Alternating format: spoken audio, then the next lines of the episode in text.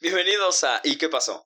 Soy Samir Campos y espero que este podcast les guste. En este podcast hablaremos principalmente de ¿y qué pasó?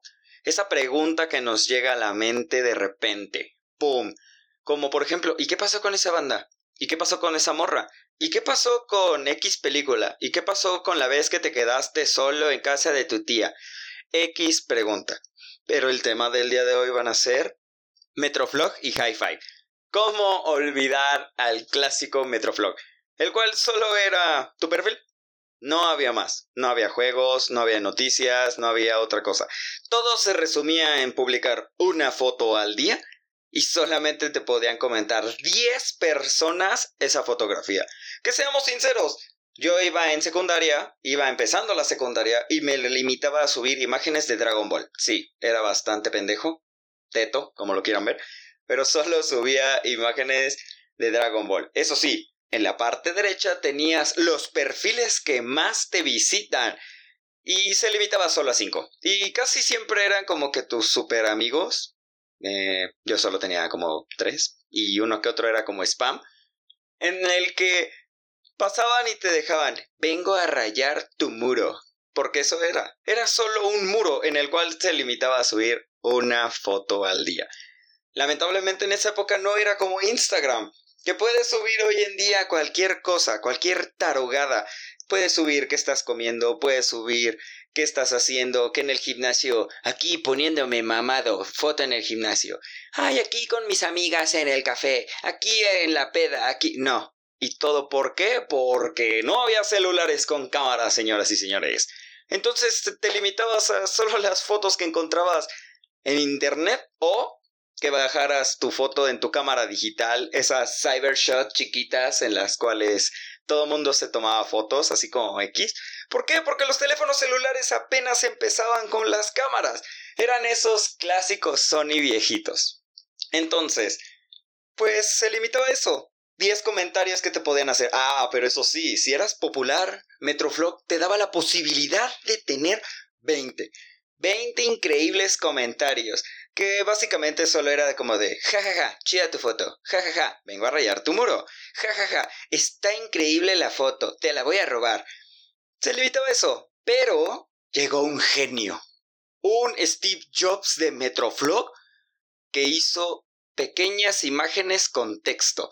Te podían poner una carita feliz con puras letras T. Te podían poner una carita triste con puras letras S. Porque no había like. No te podían poner like. Te tenían que decir tal cual, me gusta tu foto. Porque si no, no había nada. Y eso básicamente era Metroflog. Pero era súper entretenido entrar y ver qué había. Porque no me van a dejar mentir hombres y una que otra mujer. Puede que les pasara también. Pero en hombres, caballeros, escuchen esto y acéptenlo. Siempre había una morra que te salía y todos tus amigos prometían que vivía cerca de su casa. Todos. Era una morra con ojos claros, muy bonita para esa época, llamativa. Y todos te decían, güey, vive por mi casa. Todos resulta que la conocían.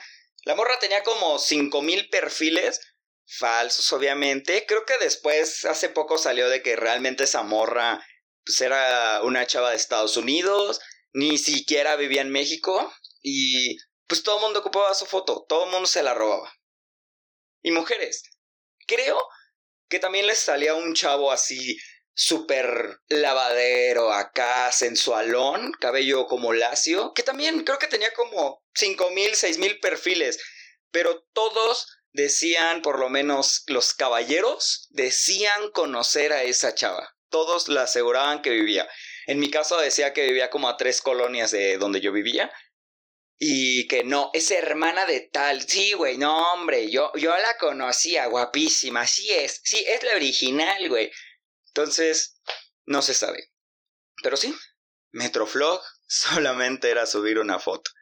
Y eso sí, si ya eras como que habitual que subieras una foto, te la dividía por tu mes. Digamos, fotos de mayo, fotos de junio. O sea, básicamente era una carpeta de Google Drive en la cual puedes subir tus fotos, pero que alguien más las viera. Entonces, no era la gran cosa. Pero alguien dijo, ¡pum! Aquí tienes Hi-Fi. ¡Wow! Hi-Fi. Yo por suerte la descubrí, creo que al año de que había descubierto Metroflow, me la recomendaron y dije, wow, no manches, está increíble. ¿Por qué? Ya podías poner imágenes chidas de fondo. Todo el perfil tenía una imagen. Podías ponerle piolines sonrientes, podías ponerle ruedas de carro, llamas, no, hombre, podías ponerle infinidad de cosas. Estaba increíble. Entonces, no manches, de, de evolucionar de una página que simplemente le ponías una foto y era todo. Ah, de repente ya tener un perfil en el que vieras cuántos amigos tienes, tus amigos que más te siguen. Podías ver cuántas personas ya llevaban visto tu perfil. Grave error. Mi autoestima se fue por los suelos gracias a esa cosa. ¿Por qué? Porque yo era de, wow, llevo dos semanas y tengo diez visitas. Y de repente entrabas y veías el perfil de la chava que te gusta y cinco mil visitas. Ah, cabrón, ¿qué pedo? Vamos en la misma escuela. Vamos en el mismo salón. No está tan chida. Bueno, sí, ¿Por qué tiene 5000? Y es ahí donde empezó, amigos, donde empezó que las mujeres siempre iban a tener más seguidores que tú, más vistas que tú. Y cómo no, están preciosas las nenas. Pero para los hombres sí era como, como triste, ¿no? Porque solamente te llegabas a ver que incrementaba tu contador de visitas a lo mucho 10 visitas al mes. Creo que lo personal nunca pasé de las 100 mil visitas. Nah, no es cierto. De las mil visitas. Nunca. Y eso que estuve con Hi-Fi como... que será dos años y jamás se pudo. Entonces, aquí ya era todo diferente. Igual teníamos la sección de rayar muros por parte de tus amigos. Igual te comentaban más tarugadas. Pero digamos que empezaba esta onda como en Facebook de que podías pasar y te publicaban algo. Antes sí éramos más amables y en lugar de compartir tanto meme, pasábamos y decíamos, güey, te ven el recreo. No manches la arrastrada que les dimos a los del segundo B jugando fútbol. Cualquier cosa. Por suerte no estaba la tía. No estaba esa tía que te comentaba piolines. Como que en esa época no se acostumbraba tanto. Pero sí había muchas, muchas imágenes de emos. ¡Wow! La increíble cantidad que había de imágenes de emo y te metías a perfiles y todos tenían música demo de eh, Green Day, de Blink 123, no lo sé, tenían infinidad. Entonces ya daba risa porque ya todos traían esta onda. Como le podías poner música a tu perfil, de que entrabas y sonaba. Entonces lo personalizábamos según. Y realmente creo que si hoy en día entramos a nuestros perfiles de esa época, sin duda lo compararíamos con una página de spam. Sería como de, no manches, qué pena. No me tocó ver cómo las parejas compartían así como con sus cosas de novios, porque pues no tenía novia. Ya les dije por qué. Ah.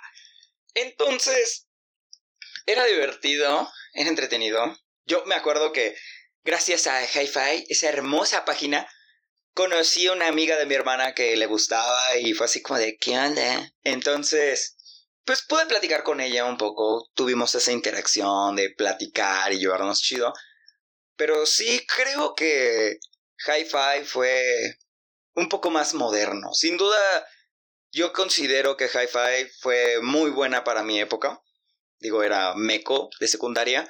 Tal vez los de prepa le sacaron un poco más de provecho. Universidad ni se diga. Pero, sin duda, gracias a Hi-Fi tengo muchas imágenes de emo. Y puedo decir que yo me peinaba de flequillo y me paraba los pelos de atrás. Y usaba mis guantes con los dedos así abiertos, que digamos como guantelete así raro.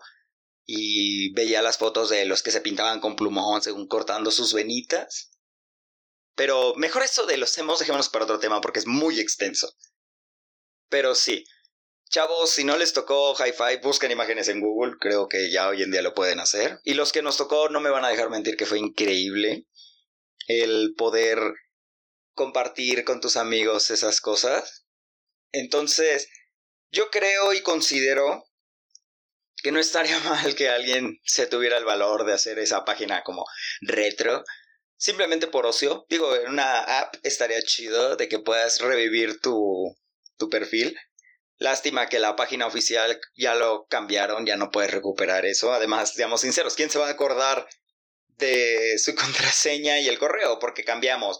Seguro en esa época eh, tenían algo como Brian-Green Bay o un Green Day o no lo sé.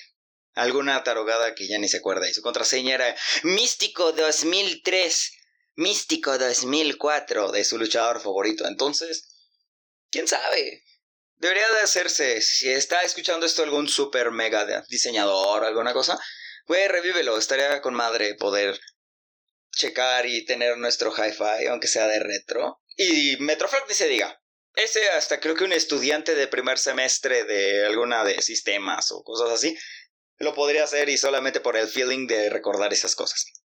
Pero básicamente esto es ¿y qué pasó? Espero les haya gustado. Nos vemos en el siguiente episodio.